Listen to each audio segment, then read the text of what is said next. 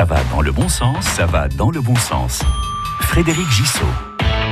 C'est la journée mondiale de la lutte contre la désertification et la sécheresse. Alors, je vous propose de parler dans Ça va dans le bon sens du stress hydrique des arbres. Bonjour Samuel Fichet. Bonjour. Vous êtes technicien et chargé d'études à l'association Promet, association installée à Montalembert dans les Deux-Sèvres.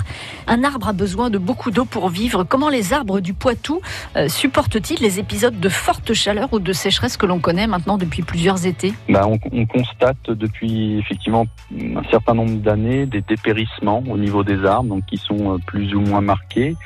Euh, ça a commencé, euh, on peut le dire, avec les hêtres, notamment sur le secteur de Chizé-Aulnay, hein, où on a une très assez ancienne. Les hêtres sont plutôt des arbres montagnards habituellement, donc c'est un peu une anomalie ces hêtres ici, mais sur des terrains qui sont très séchants. Et ça fait bien une vingtaine d'années qu'ils sont en difficulté hein, du fait des sécheresses, les terrains étant superficiels. Depuis maintenant deux trois ans, on voit effectivement d'autres espèces également souffrir, hein, notamment le, le chêne pédonculé, qui est notre chêne du bocage, qui est assez gourmand en eau et qui là euh, subit euh, aussi des difficultés, tout comme le, le, frêne. On parle de stress hydrique, ça se manifeste comment euh, ben, Ça se manifeste au niveau visuel sur les arbres. Souvent, on va voir effectivement des rameaux, des parties du houppier euh, dépérir, parce qu'on a en règle générale une rupture d'alimentation en eau qui va créer, là les scientifiques ont travaillé dessus, en fait une, embolie euh, gazeuse, c'est-à-dire qu'il y a des bulles d'air quand il y a le, le, stress hydrique est vraiment très important et que l'arbre n'arrive plus à pomper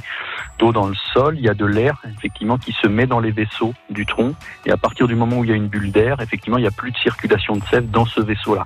Et petit à petit il y a des vaisseaux effectivement qui deviennent euh, non fonctionnels et qui font dépérir certaines branches en hauteur. L'arbre se rééquilibre, on va dire, sa capacité à absorber, à amener de l'eau avec sa capacité à la, à la rejeter au niveau des feuilles. Ces arbres vont mourir rapidement ou est-ce que ça va prendre quelques années? Bah, Rapidement, euh, non, pas forcément. Effectivement, on voit que c'est euh, chaque, chaque, année, ils peuvent être un, un, peu plus atteints, on va dire, par ces phénomènes d'embolie. Et plus il va être important, plus l'arbre va dépérir, mais c'est rarement euh, très soudain, on va dire. Hein. Ça met effectivement plusieurs années. Et puis les espèces sont pas toutes affectées de la même manière. Hein. Ça dépend aussi de leurs leur besoins en eau, on va dire. Est-ce que vous êtes inquiet? Oui, oui, oui. Moi, je suis assez inquiet parce que là, enfin notamment cette année là, en, me déplaçant effectivement sur la région, on voit euh, des arbres en difficulté que j'avais pas forcément remarqué, des, les érables champêtres également. Hein, je trouve qu'ils sont pas dans certains secteurs pas forcément en bon état. On a beaucoup de dépérissement sur le noyer qui n'est pas vraiment expliqué. Alors on ne peut pas vraiment dire aujourd'hui si c'est un champignon ou si c'est plutôt ce stress hydrique.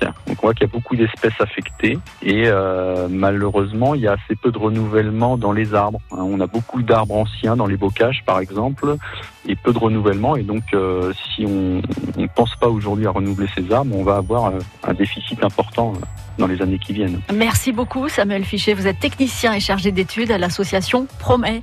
Bonne journée, à bientôt. Merci, bonne Ça va dans le bon sens, à réécouter maintenant sur francebleu.fr.